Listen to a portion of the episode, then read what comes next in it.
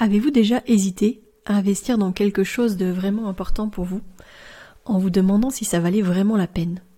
Vous savez, ces moments où on regarde un peu son budget puis on se dit bon, est-ce que est-ce que ça vaut vraiment le coup? Est-ce que c'est quelque chose qui est assez qualitatif pour que j'investisse dedans? Parce que c'est quand même une somme qui est assez conséquente. Et eh ben aujourd'hui, on va parler de ça.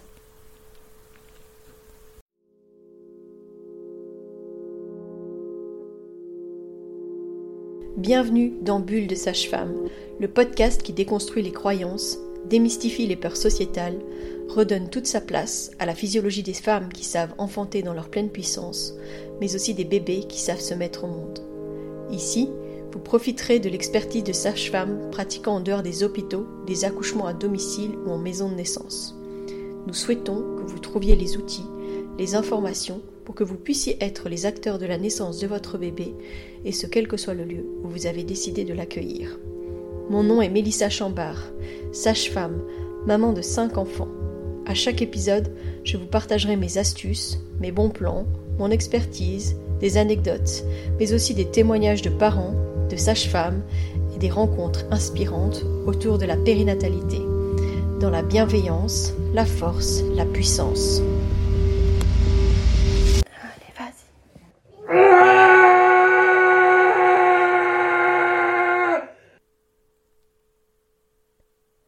Pourquoi est-ce que je parle de sujet évidemment? Ben, Parce que euh, il y a une réalité, c'est que on a pas mal de contacts avec des gens euh, vis-à-vis de leur souhait potentiellement d'accoucher euh, en maison de naissance ou à domicile avec nous. Et une des premières choses qu'on fait évidemment, c'est de leur donner un petit peu on leur envoie en fait notre convention pour qu'ils aient notion un petit peu de notre manière de travailler, mais aussi bah, des conditions financières en fait qui vont être en jeu. Pourquoi bah Parce qu'on veut, on veut évidemment être totalement transparente par rapport à ça. Et bah, parce que finalement, il y en a certains qui pensent que c'est trop cher. Trop cher d'accoucher avec des sages-femmes à domicile ou en maison de naissance. Et euh, bah, la difficulté, c'est que c'est difficile de, je pense, de mesurer la valeur de nos services. Donc aujourd'hui, j'avais justement envie de parler de ça, de qu'est-ce que ça impliquait en fait, que cet argent qu'on demande. Sachant qu'en plus dans notre situation, on peut pas dire que on s'en met plein les poches parce que ce qu'on demande aux patientes, euh, en plus euh, des tarifs inamis, c'est pour la maison de naissance. Donc c'est même pas quelque chose que on touche nous. C'est même pas euh, gonfler nos, nos, tarifs pour notre propre profit, mais c'est simplement pour que la maison de naissance, la structure de la bulle puisse perdurer dans le temps. C'est vrai qu'avec cet argent, bah, on pourrait acheter un nouveau smartphone. Le dernier avec un super appareil photo et puis qui fera des merveilleux souvenirs, etc. C'est vrai. Faut pas oublier non plus que ce smartphone, dans quelques mois, il est obsolète, parce qu'il y en aura un encore plus sophistiqué qui va sortir, encore un petit peu plus à la mode, etc. Ça, c'est vrai, et c'est un autre débat. Mais comme c'est quelque chose qui revient quand même assez régulièrement, j'avais besoin de parler de ça. J'avais besoin de parler à quel point quand on parle de nos tarifs, bah, il y a quand même pas mal de personnes qui euh, font le lien entre des choses matérielles et euh, le, suivi qu'on propose. La vérité, c'est que c'est un investissement, un suivi, euh, comme celui qu'on propose, mais il faut pas oublier que c'est un suivi de qualité, qui va en fait finalement bien au-delà d'une simple transaction financière. C'est pas un outil qu'on offre qui va devenir obsolète dans quelques temps. C'est pas quelque chose qui va casser, Non, c'est euh, un suivi humain. C'est euh, investir dans la santé et le bien-être de sa famille. Et ça a une valeur, je pense, inestimable. Parce que qu'est-ce qu'on apporte finalement? C'est quoi notre plus-value? Bah, je pense que oui, on peut accoucher sereinement à l'hôpital, c'est vrai, parce qu'il y a des gens qui me disent euh, oui, quand tu parles de ça, on dirait qu'à l'hôpital c'est pas possible. Non, je dis pas ça. je pense qu'on peut accoucher de manière tout à fait physiologique à l'hôpital, mais que Parfois c'est une réelle bataille, parce que ça veut dire qu'on va devoir se faire entendre, on va devoir euh, faire euh, respecter ses choix, euh, que ça va être sûrement un peu moins serein. Puis la réalité c'est que vous allez être accueilli par des gens que vous ne connaissez pas, parce que bah, ça sera la sage-femme de garde ce jour-là, parce que ça sera peut-être pas votre gynécologue, enfin voilà, parce que vous n'avez pas choisi un suivi privé parce que ça allait vous coûter trop d'argent. C'est une réalité aussi, ça peut être de ça, l'ordre de ce que je raconte. Et donc ça veut dire qu'on se retrouve dans la situation où ce sera une personne qui sera présente à un moment donné, qui ne vous connaît pas d'avant la grossesse, et qui ne vous connaîtra pas après l'accouchement, et qui potentiellement va changer en fait au fur et à mesure de votre accouchement parce que euh, au fur et à mesure il y a des roulements de garde et donc euh, bah, c'est peut-être une chouette sage-femme qui vous a accueilli puis ça sera peut-être une sage-femme un peu moins patiente qui sera là au moment de la naissance de votre bébé. Puis peut-être que vous allez en croiser plusieurs des sages-femmes parce que bah, votre travail va peut-être durer longtemps donc oui on peut tomber sur de très bonnes personnes oui on peut accoucher de manière physiologique à l'hôpital mais je pense quand même qu'il y a un facteur d'intervention médicale qui est quand même beaucoup plus présent. Et ça, c'est une réalité. Mais dans ce que nous, on propose, c'est vraiment un accompagnement par les mêmes personnes. Nous, ici, on est pour l'instant toujours deux référentes. Et donc, ça veut dire que pendant la grossesse, au moment de la naissance et en postpartum, nous ne serons que toutes les deux. Non, c'est faux. Parce qu'au moment de la naissance, il y aura une de nos sages-femmes de soutien qui sera présente. Mais il y aura d'office soit Mélanie, soit moi qui seront présentes. Pendant la suivi de grossesse, c'est une fois elle, une fois moi. À la naissance, ce sera soit elle, soit moi en fonction du moment de la garde, et une sage-femme de soutien qui viendra au moment de la naissance pour qu'on soit toujours deux sages-femmes. Donc chez nous, c'est pas du one to one comme on essaye de se battre pour dans les hôpitaux, mais c'est même du one to two parce que c'est une femme, deux sages-femmes. J'ai discuté aujourd'hui, j'ai interviewé une, une, une podcasteuse qui m'a parlé un petit peu de la naissance de son deuxième enfant. C'était une naissance après une césarienne, donc ça avait un enjeu ultra important.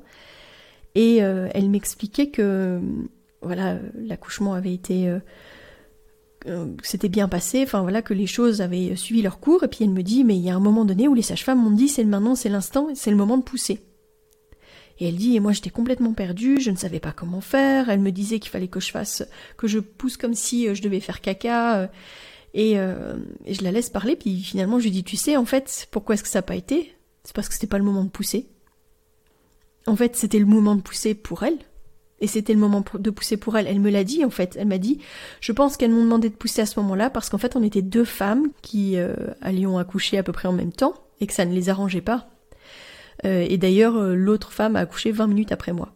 Donc je dis, donc on t'a poussé à pousser pour le coup, pour que ce soit euh, plus confortable pour les équipes, plutôt que de rappeler une sage-femme ou euh, de demander à, un gynéco de revenir pour, euh, pour faire la naissance peut-être de cette deuxième patiente.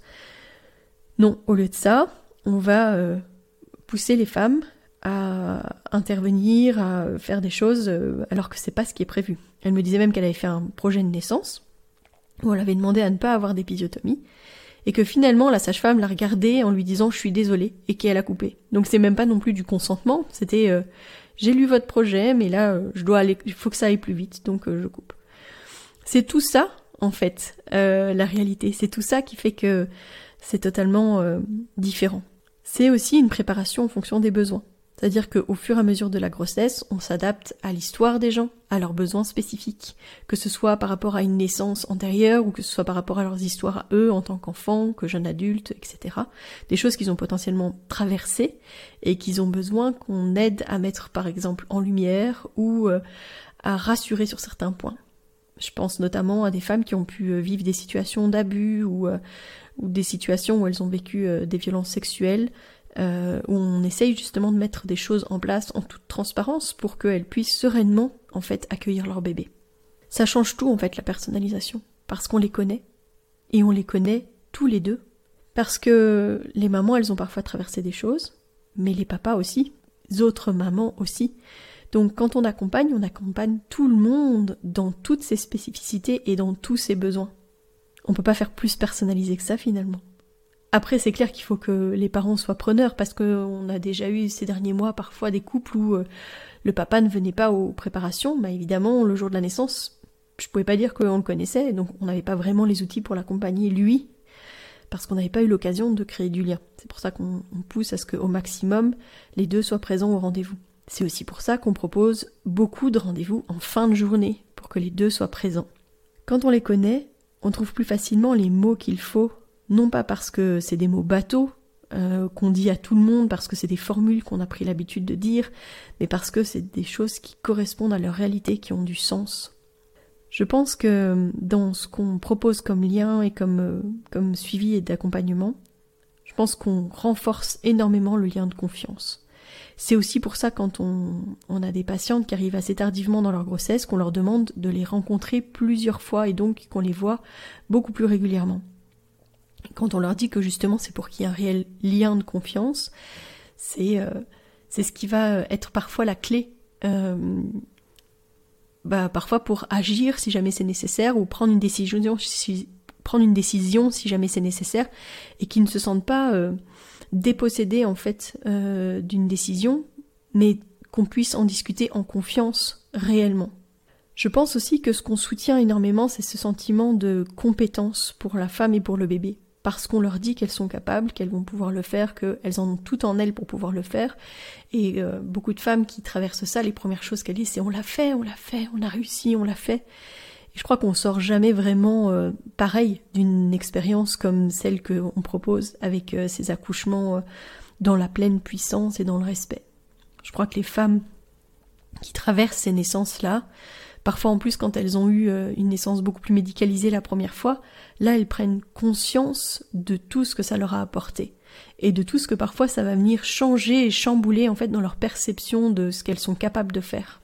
C'est de l'empowerment, c'est donner justement euh, cette, euh, cette puissance, faire reconnaître aux femmes la puissance qu'elles ont à l'intérieur d'elles, et pas forcément que au moment de la naissance, mais quand elles le vivent à ce moment-là, je crois qu'elles sortent euh, totalement chamboulées et, et prêtes à, ouais, à faire tomber euh, des murs et, euh, et, à se battre. Et c'est là qu'elles ont aussi cet instinct de lionne ou de louve, euh, où elles sont prêtes aussi à tout pour leur bébé. Dans les choses que je peux dire qu'on fait vraiment, c'est respecter le rythme physiologique de la naissance. De ce bébé, de cette femme, dans leur réalité, dans ce moment-là. Ça veut dire qu'on s'assure qu'on reste toujours dans la physiologie, que personne ne s'épuise de trop, etc. Mais on peut avoir des naissances qui vont durer plus longtemps que d'autres tout en étant totalement physiologique, sans qu'on ait besoin d'aller rompre la poche pour que ça aille plus vite, de mettre de l'ocytocine pour que ça aille plus vite parce que ça ne rentre pas dans les cases habituelles de la naissance. À l'inverse, on a des femmes qui accouchent très très vite. Alors pourquoi est-ce que ça semble totalement normal qu'une femme accouche très très vite, mais pas du tout que ça puisse prendre beaucoup de temps? Ça, c'est aussi euh, tout un débat. Il n'y aura pas d'intervention médicale non, nécessaire. C'est-à-dire que s'il y a des actes qui sont posés, s'il y a des manœuvres qui sont faites, c'est uniquement parce que c'est nécessaire. Et ça, c'est aussi un gage important de qualité, de se dire, ok, euh, là, vous pouvez être sûr qu'on ne va pas faire quelque chose juste pour nous arranger nous. Et ça, ça n'a pas de prix non plus, je crois. Après la naissance, on fait vraiment un suivi chaque jour, dans les premiers jours qui suivent la naissance, chaque jour à domicile, donc qu'ils aient accouché à la maison de naissance ou à domicile. Les jours qui suivent, on va chez eux et on va vérifier comment est-ce qu'elle va, comment est-ce que lui va, comment va le bébé. Donc c'est vraiment un accompagnement global de la famille dans euh, son adaptation dans les premiers jours de vie, où ils vont pouvoir nous poser toutes les questions, où ils vont potentiellement avoir des questions, où ils vont avoir besoin vraiment qu'on les rassure sur qu'est-ce qui est normal pour leur bébé ou pour ce qui est en train de se passer, etc. Donc c'est pour ça qu'on est là dans cet accompagnement euh, journalier. On a une disponibilité qui est énorme. Ça veut dire que avec nos roulements de garde, il y a toujours quelqu'un qui a plable 24 heures sur 24, 7 jours sur 7. Et ça non plus, je pense que ça n'a pas de prix. On fait ça à deux. Donc à deux, on arrive à proposer un roulement pour être sûr qu'il y a toujours quelqu'un de disponible. Et alors il y a quelque chose dont on ne parle pas souvent, c'est à quel point aussi ce suivi de qualité, il a un coût sociétal qui est beaucoup, beaucoup moins important. Alors j'ai pu faire des simulations avec euh, une clinique bruxelloise qui propose sur son site internet de faire des simulations pour avoir une idée un peu du prix que pourrait payer euh, euh, qu'on pourrait payer pour un accouchement. Et donc j'en ai tiré des chiffres qui sont assez intéressants. Et donc j'ai pu faire des tests avec des accouchements sans péridurale, avec péridurale et pour une césarienne et pour des des demandes de chambres communes ou de chambres privées eh ben je peux vous dire que c'est assez hallucinant. Parce que donc ce qu'on propose c'est quelque chose de privé, j'ai envie de dire. Euh, les femmes elles sont jamais deux dans une chambre. Euh, et puis elles ont toujours un des prestataires qui les a suivis, c'est-à-dire soit Mélanie, soit moi. Donc on est quand même dans du privé-privé. Si, euh, si je regarde justement alors un accouchement avec un suivi privé dans ce genre d'hôpital, pour un accouchement normal, on arrive à des chiffres qui sont donc 3365 euros qui sont pris en charge par la mutuelle et 2130 euros qui sont à la charge de la patiente ou de l'assurance évidemment. Quand on a un accouchement avec péridurale, on est à 3550 euros pris en charge par la mutuelle et 2690 euros à charge de la patiente ou de son assurance. Et en cas de césarienne, on est à 4510 euros et 3160 euros à la charge de la patiente ou de sa mutuelle. Donc ça veut dire qu'en tout, on en est à 7710 euh, euros. C'est énorme. Et même pour un accouchement juste euh, physiologique, j'ai envie de dire, en tout cas sans péridurale, on est déjà à 5495 euh, euros. Voilà, pour trois jours d'hospitalisation. Alors à côté de ça, j'ai fait nos comptes à nous pour l'accouchement en tant que tel. J'ai pas compté les jours d'après euh, parce que ben, ça se chiffre. Euh, je, dirais, que même si jamais euh, elle aurait accouché un vendredi jour férié, puis qu'on la suivrait le samedi et le dimanche avec une tarification week-end, on arriverait quand même à 1000 euros. On est en fait, pour un accouchement en, en week-end ou en jour férié, on a 355,36 euros de suivi de travail, 432,61 euros pour l'accouchement et 60,16 euros pour le postpartum immédiat, donc le, jour même. Qu'on arrive à 848,13 euros pour une sage-femme. Donc c'est vrai qu'il faudra tarifier la deuxième sage-femme et en fonction, je vais vous dire tout de suite parce que mes papiers sont juste à côté de moi. Euh, l'assistance euh, d'accouchement par sage-femme, euh, ça sera 123,60 euros en semaine et 185,41 euros en week-end. C'est risible en fait. Hein quand on parle de plus de 5000 euros, puis que là, moi je vous parle de aller au maximum, on va dire si on compte aussi la deuxième sage-femme, on arrive peut-être à 1200 euros si ma patiente accouche un vendredi, deux jours fériés, et que je la suis un samedi, dimanche, avec des tarifications qui sont donc des, visites de premier jour qui sont à 100,27 euros la visite, qui sont donc nos plus gros tarifs, euh, bah on est quand même loin des 5695 euros. Voilà. Ce qui est triste dans cette histoire, c'est que la réalité, c'est que oui, le coût sociétal est moins grand, mais que euh, les, mutuelles, les assurances ne remboursent pas du tout de la même manière les accouchements extra-hospitaliers. Alors, nous, on est conventionnés, donc ça veut dire que les tarifications que je vous donne là sont entièrement remboursées. Mais cette histoire de forfait, de montant forfaitaire qu'on demande à nos patientes, qui pourrait être tout à fait euh, assimilé au montant euh, de frais d'hospitalisation, euh, de frais de, de, fonctionnement journalier hospitalier, n'est pas du tout pris en compte de la même manière. Donc le remboursement, parfois, il est, il est vraiment compliqué pour les accouchements hors de l'hôpital, alors que le coût moyen est beaucoup moins élevé. On parle quand même de 5 fois moins, enfin c'est énorme. Le coût pour la patiente est pourtant plus élevé, parce que en toute transparence chez nous, euh, le montant forfaitaire, il est de 800 euros. Donc elle va avoir 800 euros à sa charge. Alors que à l'hôpital, si elle prend une chambre commune, elle aura 195 euros à sa charge. Si elle prend une chambre privée, elle aura 2130 euros à sa charge. Voilà. Mais si elle a une assurance, l'assurance prendra en charge ça. Alors que nous, même si elle a une assurance, il y a des chances qu'ils disent non notamment si elle accouche à, la maison de naissance. Donc là, dernièrement, on a une patiente qui a une très bonne assurance euh, hospitalière, très bien reconnue en Belgique, qui a dit qu'en fait, il ne prenait pas en charge parce que c'était en maison de naissance. Alors pourquoi est-ce que c'est finalement si discriminatoire? Parce que ce que vous ne savez sûrement pas, c'est que en plus de ça, nous, en tout cas, le montant forfaitaire est le même que les femmes accouchent à la maison ou à la maison de naissance. Et pourquoi est-ce qu'on a fait ce choix-là? C'était justement pour que le choix ne soit pas fait en fonction euh, de, du montant que ça représentait. On voulait que si les gens accouchent chez eux, c'est parce qu'ils voulaient accoucher chez eux, et s'ils voulaient accoucher à la maison de naissance, parce qu'ils souhaitaient accoucher à la maison de naissance, et non pas parce que l'un coûtait moins cher que l'autre.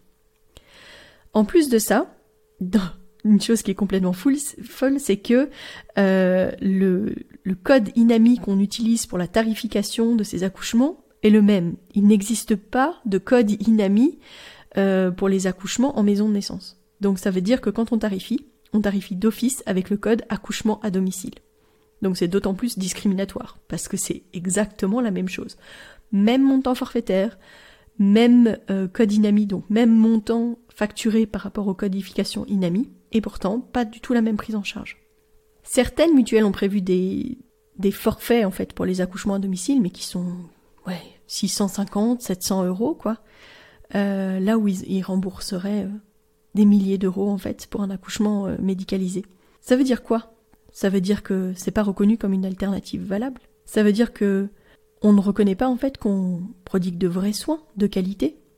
C'est nier en plus la réalité de notre travail parce que ça va tellement loin avec cette histoire de patientes qui sont pas remboursées si jamais c'est en maison de naissance mais qui auraient été mieux pris en charge si ça avait été un accouchement à domicile.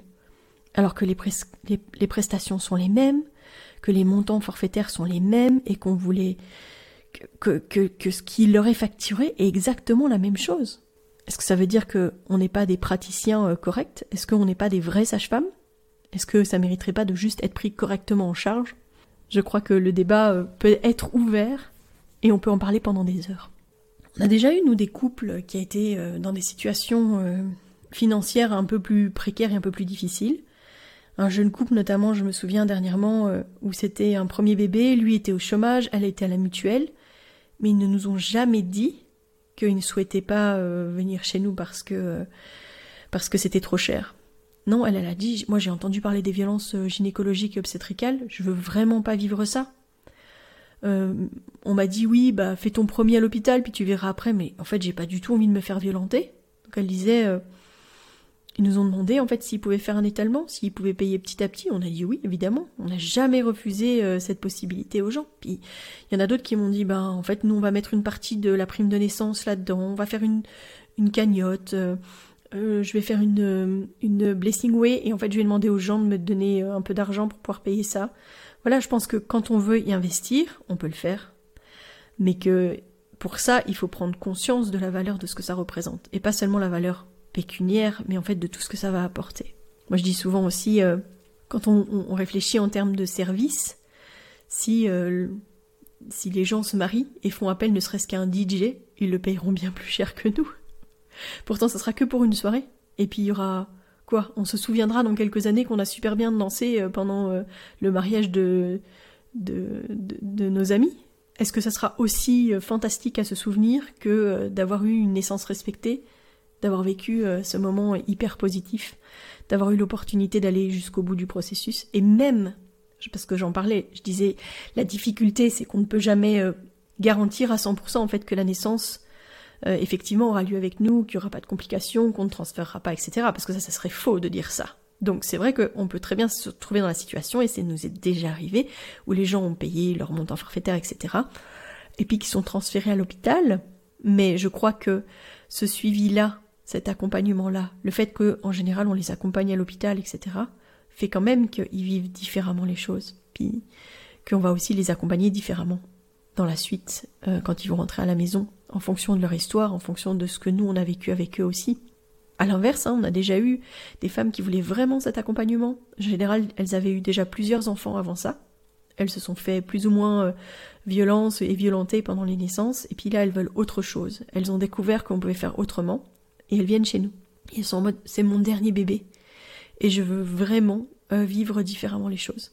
On a eu ça deux fois, deux mamans qui sont venues comme ça euh, dire euh, en fait cette fois j'ai vraiment envie de faire les choses différemment. Puis on avait leur mari qui venait plus tard et c'était visiblement lui qui tenait les cordons de la bourse, mais il n'avait pas du tout notion de qu'est-ce que ça allait lui apporter, etc. Juste quand on a annoncé un peu les tarifs, Hein, il faisait un peu la tête, etc. Un peu difficile, un peu compliqué.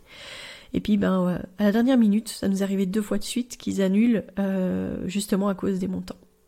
Puis après, ils nous font appel à nous en postpartum, et là, elle nous raconte la naissance qui a été à nouveau catastrophique. Ben, on peut pas tout changer, on peut pas faire à la place des gens, en fait. On peut pas prendre de décisions à leur place. Parce que ce dont on doit vraiment prendre conscience, c'est que la qualité de ce qu'on propose, la personnalisation des soins, la disponibilité qu'on offre 24 heures sur 24. Ça représente un investissement dans, un moment de vie. C'est irremplaçable, avec euh, un impact durable sur la santé des femmes, des bébés, des familles. Investir dans ce qui est bon pour soi, de nos jours, on nous dit que si c'est pour se payer un coaching, c'est tout à fait correct. En tout cas, on, moi, je le vois pulluler sur les, réseaux sociaux. Alors, est-ce que c'est parce que moi-même je cherche du coaching pour certains points que j'ai à développer pour euh, mon podcast notamment? Mais en tout cas, je vois des choses et des montants qui sont très élevés pour du coaching. Et je dis pas que c'est une mauvaise chose, mais je dis qu'on reconnaît la valeur de ce que peut apporter un coaching, mais on reconnaît pas la valeur de ce que peut apporter un suivi global euh, de grossesse, dans ce moment qu'on vivra qu'une fois pour cet enfant-là. Avoir les bonnes personnes, mettre toutes les chances de son côté pour être sûr d'avoir l'une de ces personnes avec vous, qui vous connaît, avec qui vous avez créé du lien. Aujourd'hui, bah, ce que je vais faire, c'est que je vais vous inviter à réfléchir à ce que ça représente vraiment un investissement pour votre santé et celle de votre enfant. Renseignez-vous, posez des questions et surtout, bah, considérez la valeur inestimable d'un suivi global de grossesse. Parce que c'est un choix qui va bien au-delà du financier. Parce qu'en fait, c'est un choix pour la vie. Si jamais vous avez envie justement de discuter avec des sages-femmes, et notamment avec nous, sur euh, bah, les coûts réels, les combien est-ce que ça peut coûter, etc., et que vous avez envie de plus vous informer sur qu'est-ce que ça représente que les suivis de grossesse, bah, je vous invite en fait à nous envoyer un mail. Vous pouvez m'envoyer un mail à melissa.chambard gmail.com et moi je serais ravie de discuter de ça avec vous, de vous expliquer en fait l'implication euh, financière que tout ça a. Parce que moi aussi je dois apprendre à reconnaître la valeur de mon travail et que c'est en faisant un podcast aujourd'hui que je me dis il est temps en fait qu'on explique réellement qu'est-ce qu'on fait. Et il est temps en fait de mettre en avant ce service inestimable qu'on vous propose. Voilà. Si jamais pour vous c'est un suivi euh, justement qui a de la valeur dites-le moi, partagez-le moi, racontez-moi ça euh, dans les posts que je vous mets sur les réseaux sociaux. Allez sur la page Instagram de Bulle de Sage-Femme et, euh, euh, taguez-moi parce que je serais ravie d'échanger avec vous. Parlez-moi peut-être de vos difficultés que vous avez pu avoir de remboursement et qu'est-ce que vous avez mis en place, qu'est-ce que vous avez dit, qu'est-ce que vous avez fait avec votre mutuelle, avec votre assurance pour essayer d'être au mieux remboursé. Et si jamais vous avez des pistes sur comment est-ce qu'on pourrait faire changer les choses de ce côté-là, vous avez trouvé la bonne personne, je suis prête à militer avec vous. Donc euh, n'hésitez pas à prendre contact. Je vous retrouve la semaine prochaine. D'ici là, portez-vous bien.